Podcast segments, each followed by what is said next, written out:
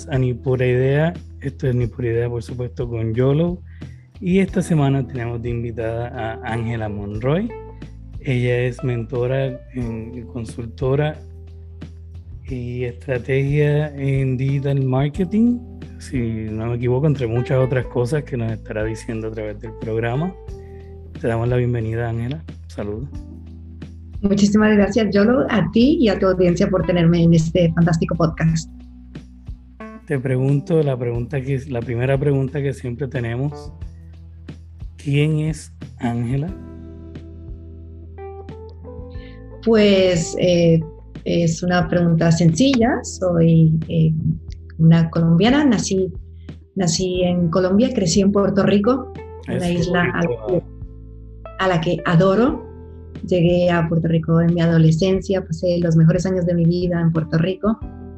Estudié en la Universidad de Puerto Rico y luego con 21 años me mudé a España.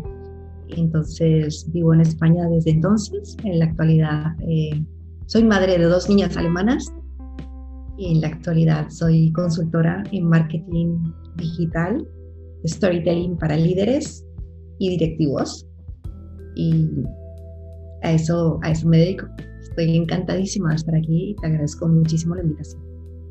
Muy bien, entonces en este episodio, eh, más que nada te agradezco a ti porque pues, es un, episodio un poco diferente en el sentido de que en la primera temporada yo me dediqué más que nada a hablar de, de mí, de mi, mis experiencias, de, eh, era más como un desahogo de, de, vivencias que yo pasé cómo la superé, qué herramientas me, sirvieron y pues cómo eso me, ha llevado a donde estoy eh, hoy en día. Y entonces, eh, pues me concentré en mí y en, dónde estaba, cuáles fueron esos puntos de cambio, como yo les digo, que me llevaron a, a tomar giros en mi vida que pues que me han servido. Entonces, en esta segunda temporada, pues me he dedicado a traer eh, personas, ya que, que son herramientas, que dan herramientas eh, y que no, no solo se concentre en mí como yo lo hice, sino en otras personas y cómo esas otras personas eh, lo han hecho y pues, ofrecerle a la gente diferentes puntos de vista de cómo personas han llegado y han estado en esos puntos y cómo han salido, eh, cómo, pues, nada, cómo ven la vida y, cómo tomaron las decisiones que tomaron. Entonces, pues con eso en mente, te tenemos hoy aquí, porque sé que tú, al igual que que yo y que muchas otras personas se han pues, reinventado y creo que eres un ejemplo maravilloso de lo que una persona puede hacer y por eso te doy las gracias. Muchísimas gracias a ti. A veces eh, no, no está en nuestro plan. Habitualmente las personas que tenemos que reinventarnos, eh, tenemos que darle una vuelta a la vida porque la vida nos ha dado una vuelta a nosotros, ¿no? Eh, probablemente es una mezcla de un cúmulo de decisiones buenas y sobre todo decisiones malas que te llevan de pronto a que tu vida dé un giro y te encuentres absolutamente perdido. Tal vez el, lo que, el lugar al que tú te refieres es el, el momento en el que me divorcio después de tener una vida, eh, de haberme casado con el amor de mi vida, haberme casado con toda la ilusión del mundo, pensando que era para siempre y que poco a poco las cosas fueron girando y parecíamos una, una pareja ideal y tenía una, una, vida que parecía perfecta, pero detrás de aquella fachada había cosas eh, inarrables. Entonces eh, decido dejar esa vida sin importarme absolutamente nada de lo que significará económicamente y no lo digo con, orgullo, porque ahora, visto en la distancia, me di cuenta que el no prestar em, atención a mi situación financiera, a tener el control de nuestros recursos en común, porque estaba casada en bienes gananciales, me llevó a tomar decisiones y arrastró a mis dos hijas a una situación que no les correspondía. Entonces, eh, eso también me gustaría decirle a todos que todos debemos eh, tener una independencia emocional, una independencia económica y tener un control no solamente de nuestras decisiones, pensar si esta es una decisión que nos llevará al lugar al que queremos estar en el futuro, sino también tener un control de si esta decisión de, eh, nos permitirá tener una libertad financiera. ¿no? Es, es un cúmulo de cosas que vistas ya con los años, pues me ha hecho replantearme las malas decisiones que tomé y que esas malas decisiones me llevaron a un estado eh, muy preocupante en el que eh, mucha gente vino al rescate y en el que a mí se me había despojado de mi tranquilidad, de mi propia historia, de mi patrimonio y sobre todo de mi autoestima. O sea, en el momento en el que yo estaba en esa situación, eh, la gente me preguntaba, ¿qué sabes hacer? Y yo decía de todo corazón, absolutamente nada. Entonces, eh, alguien eh, que conocía, un, abogado muy conocido, me dijo, oye, he escuchado que tu divorcio va mal, ¿por qué no te pasas por mi despacho? Y hablamos durante un rato. Aunque yo soy un abogado eh, corporativo, te puedo más o menos indicar por dónde tomar las riendas del asunto. Y entonces es una, una persona que yo conocía, con la que había estado en diferentes escenas y tenía un bufete de abogados con despachos en países muy importantes y países distintos, ¿no? En Medio Oriente, en Latinoamérica, un, despacho de abogados enorme. Y cuando llamo y hago la, la cita, eh, le pregunto a la secretaria o a la persona que me atendió que cuánto costaba la hora de letrado. Y cuando me dice el número, que para mí era muy enorme, no sé si eran 300, 400, 500 euros, no tengo ni idea, pero en todo caso para mí era una, una cifra impagable. Le digo, ya llamaré, ya otro día llamo y me dijo, no, no, espera Ángela, tengo un post-it puesto aquí con tu nombre y él me ha dicho que pases por favor, eh, que, que, vengas, él no va a cobrarte. Entonces estuve con, con él durante dos horas. Eh, me ayudó mucho, me escuchó, sobre todo me sentí escuchada por alguien eh, que tenía una visión completamente distinta, me dio algunos consejos y yo sentí esa necesidad que tenemos los seres humanos de la reciprocidad, de ser recíprocos, de devolver aquellas cosas que nos dan. Y le dije, oye, ¿qué te parece si por este tiempo que tú me has dedicado, yo vengo a tu despacho y echo una manita?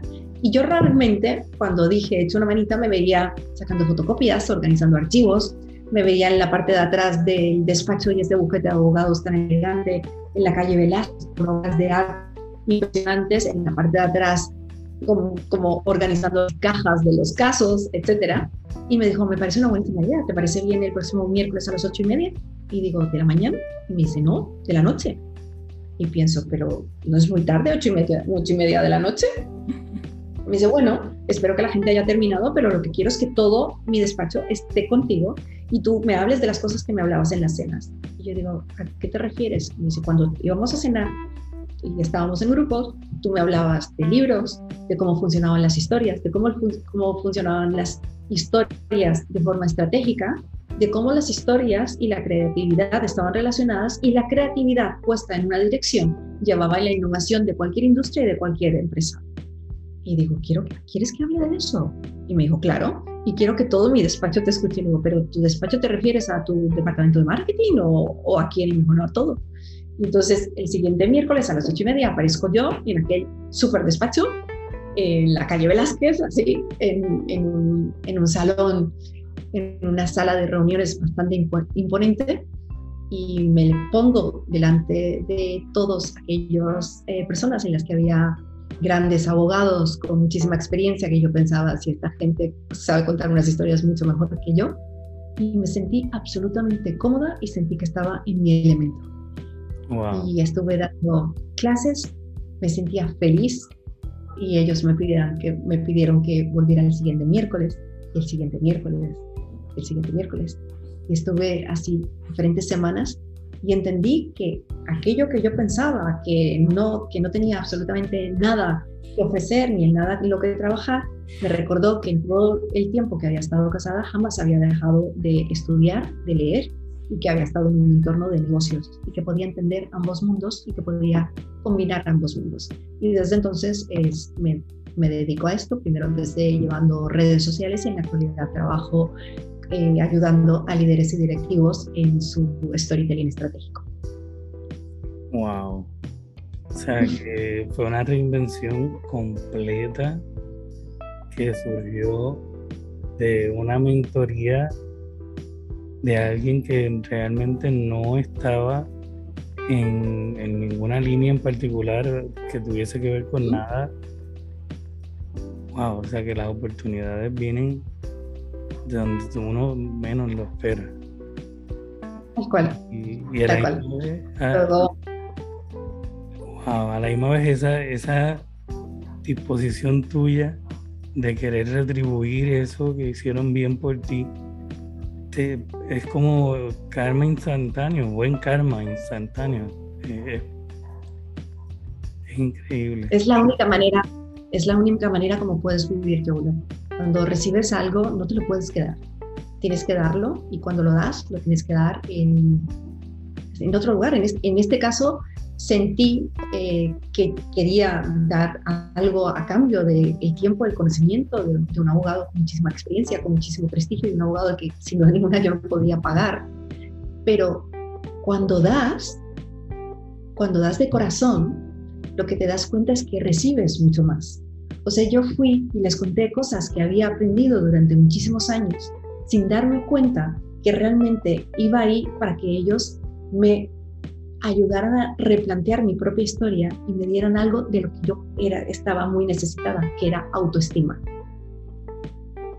El poder sentir que gente seria me escuchaba con seriedad y que les parecía interesante lo que yo tenía que decir, cuando yo realmente no me encontraba nada interesante y me sentía absolutamente vacía, me daba mucho más de lo que yo daba. Desde entonces ha habido una cantidad de gente que se ha aparecido delante eh, de la puerta ofreciendo oportunidades a las que siempre he dicho que sí.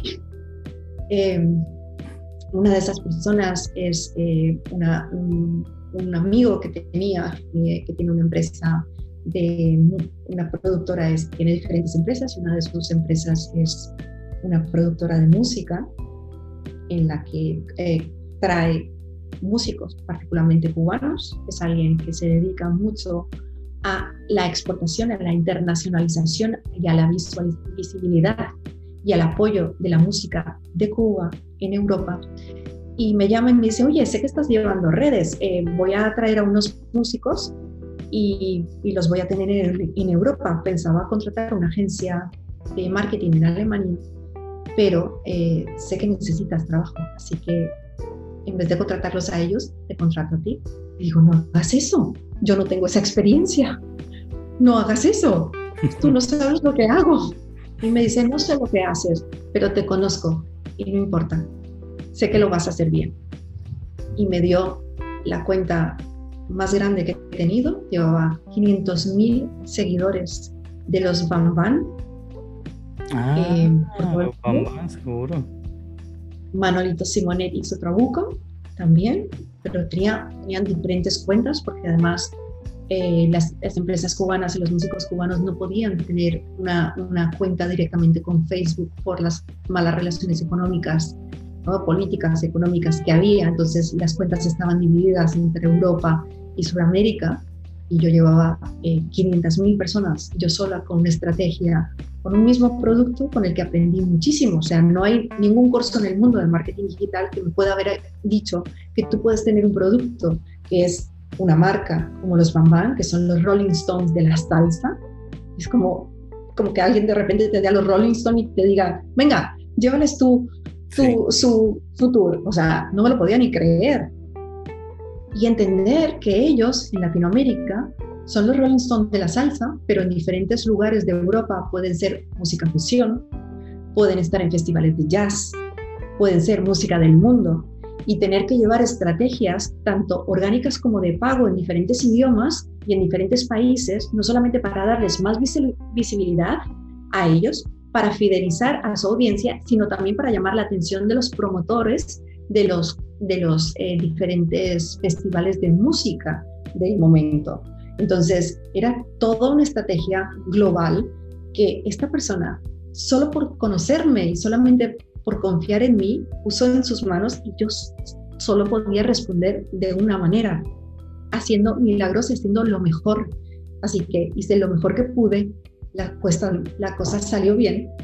Eh, salió también que recibí algún momento un email de Facebook preguntándome si podían incluirme en su programa de investigación. Tenían un programa de research eh, creo que se llamaba Scientific Research, que tenían un, grupo eh, de científicos, y lo digo entre comillas, serían analistas de data, que querían ver cómo, había, cómo gente llevaba cuentas de diferentes maneras. Y entonces ellos me pagaban con dinero para publicidad en Facebook. Así que participé en el programa de investigación de Facebook, cosa que el dinero no me hacía diferencia, me permitía eh, experimentar un poco y aprender más cosas sobre los mercados de pago como trafficker, pero lo que realmente me daba era también un trocito de autoestima y de reconocimiento de lo que, de lo que, estaba haciendo, decirme lo que estoy haciendo está bien y por aquí está bien. Entonces, cosas que tú no hacías antes de tu divorcio. No, claro que no. Pero había estudiado negocios y al final hay muchas cosas que tienen que ver con, había estudiado eso y por supuesto el mundo digital era diferente, pero sigue siendo lo mismo. Tú contratas a alguien para dar visibilidad a tu producto, sea en un supermercado o sea en internet, y para que la gente lo tenga en su memoria, que se llama top of, top of their mind, sea en la calle con unos flyers o sea en una red social, y, es lo mismo, pero con un nombre diferente. Yo me, yo me movía en un ambiente completamente desconocido, pero lo que hice fue educarme muchísimo. No tenía dinero para tener un mentor, era lo que yo necesitaba en ese momento, pero sí tenía dinero para comprar 10 libros y leerme los 10 libros como si se me fuera la vida en ello, porque se me iba la vida en ello. Y poco a poco, cuando fui creciendo, fui ya tomando cursos, llegué a tomar eh, cursos más importantes y tengo mentores y anualmente tengo mentores con los que me voy entrenando ya a nivel mucho más internacional y mentores eh, que van con la excelencia. Y nunca dejo de aprender. Eso es lo más importante. Jamás me recuesto y digo lo que hago lo hago bien. No, siempre pienso lo que hago lo puedo hacer mejor y quiero hacerlo mejor y cada vez quiero hacerlo mejor. Y para ello voy formándome de forma constante. Eso sería para mí el consejo número uno de cuando estás mal, fórmate. ¿No tienes dinero para comprarte un curso? Cómprate un libro, léelo, reléelo, estudialo y sobre todo ponte en acción. Porque no sirve de nada formarte o leer o comprar libros y aprender cosas si esto no lo pones en acción. Es un paso primero, otro paso después y todo gran viaje empieza con un primer paso. me parece maravilloso. ¿Cuál es tu, tu mayor motivación ¿Qué te motiva a dar esos pasos? ¿Qué te motivó al principio cuando estabas en ese punto, eh, tal vez bajito en tu vida que dijiste, eh, hasta aquí, de aquí en adelante esto va a cambiar? O sea, ¿qué tú dirías que es ese motor que te, que te lleva? Ah, cuando las cosas estaban mal, las cosas estaban tan mal yo no tenía dinero para comprar comida para mis hijos. Jugábamos a que vivíamos en una casa del campo, del bosque, para que se pusieran los abrigos. Comprábamos, yo compraba salchichas porque era lo único que podía pagar. Y organizaba picnics y ellas se divertían pensando que no tenían que tomar la sopa de verduras que tenían que tomar habitualmente, sino que tenían la suerte de hacer un picnic con hot dogs. Yo tenía dos pequeñas motivaciones, que era salir de ahí no solamente de forma económica, sino sobre todo enseñarle a las niñas que uno le puede dar la vuelta al calcetín y que tenía que salir de ahí sí o sí, cuando estaba en mi peor momento, si quieres que te diga la verdad, no quería levantarme de la cama, no quería limpiarme los dientes, no quería hacer nada. Pero tenía dos niñas que dependían de mí, con las que vivía 24 horas del día. Entonces tenía que hacer lo que tenía que hacer. Y podía, y me despertaba por las noches con lágrimas en la cara porque lloraba hasta dormida. Pero tenía dos niñas y esas niñas eran en ese momento la motivación para decir, salgo de esta y son la motivación en la actualidad para decir, no solamente salgo, sino que me vas a tirar a los leones y voy a convertirme en líder de la manada. De verdad que, son palabras tan, tan sinceras, tan... Gracias, porque hay mucha, mucha, mucha gente que, que tiene esas motivaciones de frente y a veces no las ve, a veces dejan que los problemas se vean más grandes que las bendiciones. Y tenemos que recordar que por, más que los problemas a veces nos arropen, tenemos que mantener la vista en, esa luz, en esa bendición que tenemos. Eh, siempre hay algo por qué levantarse y siempre hay algo por qué seguir adelante. Y yo creo que es muy importante eso que comentas, así que eh, muchas gracias, la verdad.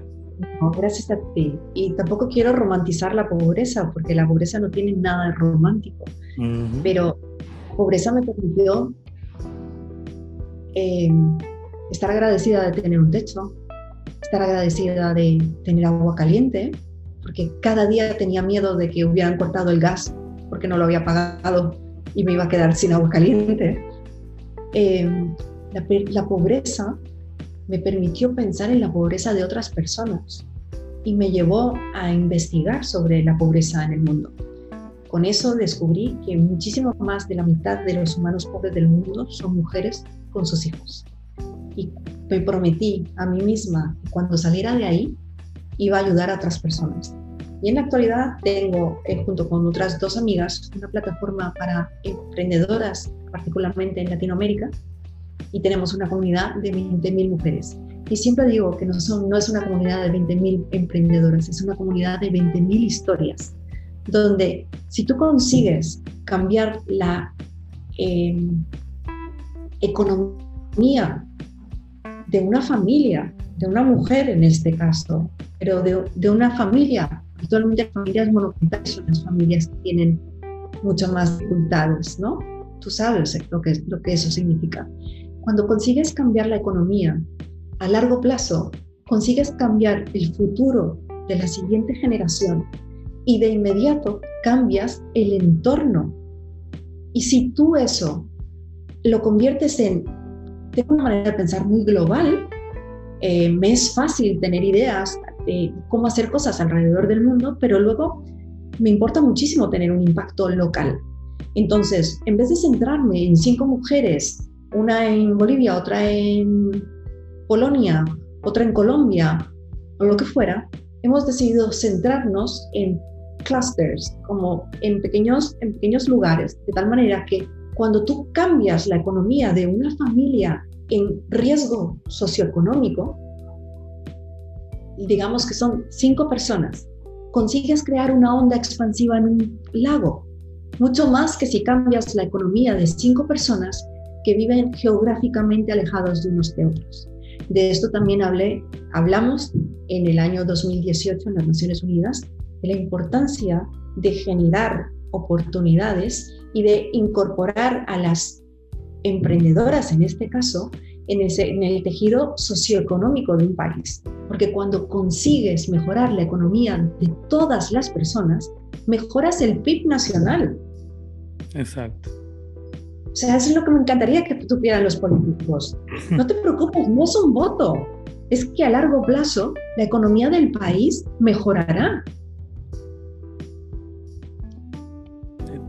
Toda la razón. Si, si vas brincando y es lo, que dices, si ayudas a una familia aquí, otra en otro país, otra en otro país, estás ayudando a esa familia, pero no estás cambiando el entorno.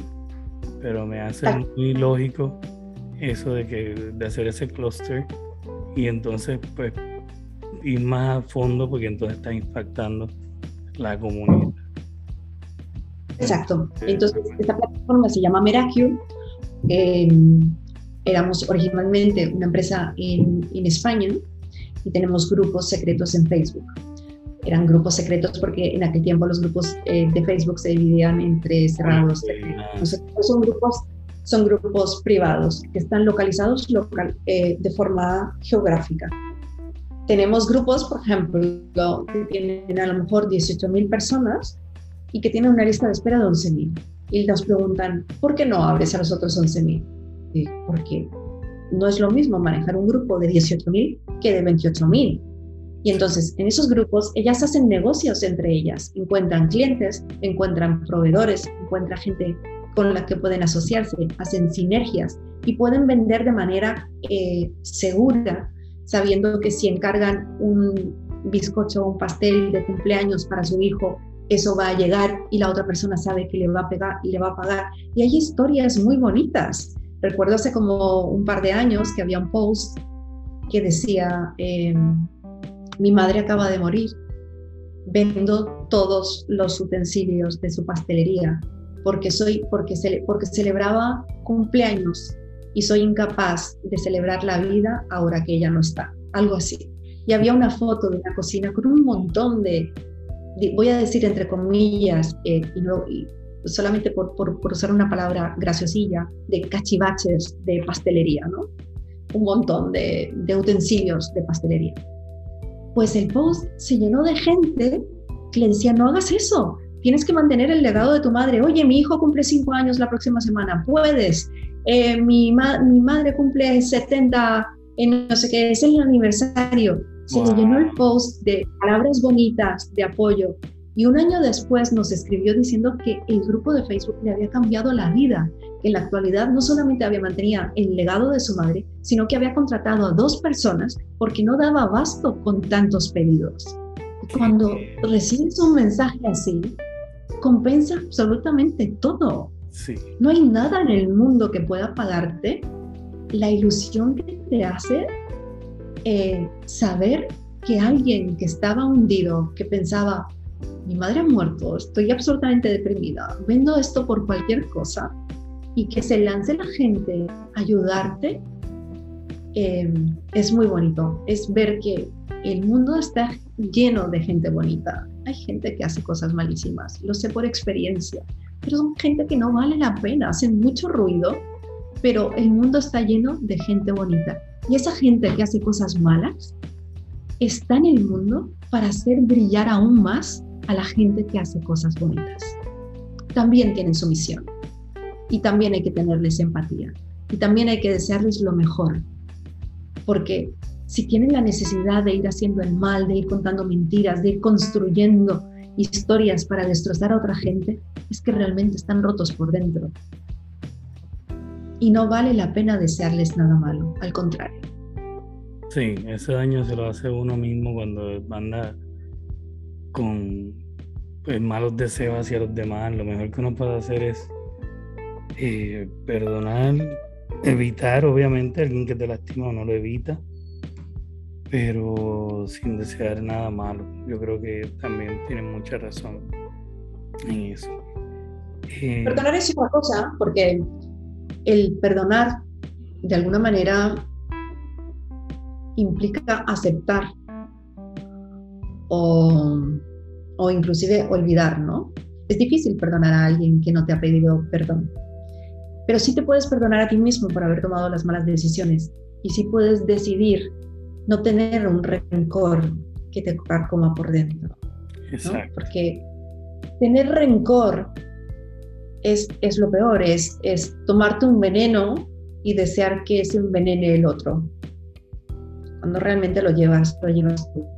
Entonces, eh, a veces hay que tomar esa mala energía, esas malas cosas, es, eso, ese fuego que te quema por dentro y usarlo de gasolina para construir algo mejor algo que sea más grande que el daño que te han hecho. Muchas gracias, la verdad que sí. Eh, bueno, Ángela Monroy, experta en marketing digital, nos acompañó desde España, muchas gracias. ¿dónde te puede conseguir la, gente? Eh, tus redes sociales, por favor. ya ves que llevo eh, desde hace muy poco una red social de, eh, de, marca personal porque durante años he trabajado para otros, precisamente porque disfruto del brillo de personas. Me gusta ver cómo los demás crecen, me gusta ver que los demás tienen éxito y me gusta, me gusta ayudar a que la gente tenga éxito. Eh, si son una emprendedora, si alguna mujer nos está escuchando en la actualidad, puedes seguir meraki.com seguir las redes sociales de Meraki, donde no solamente tenemos eh, cursos a precios increíbles de expertas que comparten su conocimiento y su camino, sino que nos centramos en recordarles que pueden ser capaces de hacer cualquier cosa. Y lo que me gustaría recordarle a las personas, sean hombres o mujeres, es que a veces estamos en situaciones donde todo parece que va mal y, y todo va mal todo va mal. Hay ocasiones en las que todo sale mal. Es increíble, pero sí. Y lo primero sería buscar ayuda, buscar ayuda de alguien que sepa de lo que habla o de lo que te puede ayudar. ¿no? sea, en mi caso, un psicólogo, por ejemplo, es el primer sitio que me ayudó a empezar a reconstruirme, alguien que me hizo entender que no estaba loca, que no me lo inventaba eh, y que esa historia de que no valía para nada era mentira también. Eso es lo importante. Todos valemos para algo. Todos sabemos hacer algo. Cada uno de nosotros tiene un talento. Y si te ha pasado algo malo, lo importante es darle la vuelta y que eso que te pasó lo conviertas en una misión y en un propósito. Y cuando trabajas con una misión y un propósito, las cosas poco a poco empiezan a ir mejor. No salen bien la primera vez. Probablemente no el primer día ni el primer mes. Probablemente vas a tener algo más de tiempo, pero tómate el tiempo que necesite. Cada cual va a su propio ritmo. Y también cambiemos la narrativa, cambiemos nuestra propia narrativa. En vez de llenarnos de fracasos, o sea, poder decir, eh, hace poco escuchaba a un gran narrador que se llama Marcelo Domínguez y él decía, no es que no tenga fracasos, yo no he tenido ningún fracaso, pero sí he tenido muchísimas ocasiones en las que todo me ha ido mal. Exacto. Pues lo ve? Efectivamente, podemos hablar de ocasiones en las que las cosas nos salen mal, pero cuando vuelves a empezar no empiezas de cero, empiezas con una enseñanza. Y por favor, que esa enseñanza es que no sea que las cosas te salen mal. A la gente no le salen las cosas mal, es la gente que no ha vivido, que la gente que no ha intentado, que no ha hecho cosas. A esa gente nada le sale mal, pero tampoco le sale nada bien. Exacto. Entonces, un paso a la vez, y luego más, y luego más, y luego pensar que si tú te permites crecer, vas a ayudar a quienes están a tu alrededor y busca ese lugar, ese lugar que sea la gasolina que te lleve a salir de donde estás. En mi caso yo tenía dos pequeñas personitas que eran la gasolina de aquel tiempo, la gasolina de la actualidad. Y para quienes me gustaría dejar un legado, y no un legado económico, sino un legado emocional, algo de lo que ellas se sientan orgullosas cuando yo ya no esté. Muchas gracias, Ángela, de verdad que sí. Te lo agradezco mucho. Yo creo que con esto podemos despedirnos hasta la próxima semana. Eh, de verdad que gracias por haber estado con nosotros, por haber compartido esa historia que es tan pues, bonita dentro de todo lo, que viviste, como te eh, reinventaste, como pues no, no es lo que vivimos, sino cómo lo vemos, cómo lo tomamos. Eh, y de verdad que sé que mucha gente que está escuchando esto, que está viviendo cosas similares, va a poder eh, beneficiarse de estas palabras y, y va a poder salir adelante, que es lo que queremos. Así que gracias, Ángela. Gracias a ti por el trabajo, gracias a ti por, por dedicar este tiempo a crear un podcast. Y si conseguimos cambiar la vida de una sola persona, ya habrá valido la pena. Totalmente de acuerdo. Muchas gracias. Hasta luego. Cholo, muchísimas gracias a ti y a toda tu audiencia. Un abrazo para todos, de esos abrazos tan fuertes que rompen los miedos. Hasta pronto. Gracias. Bye.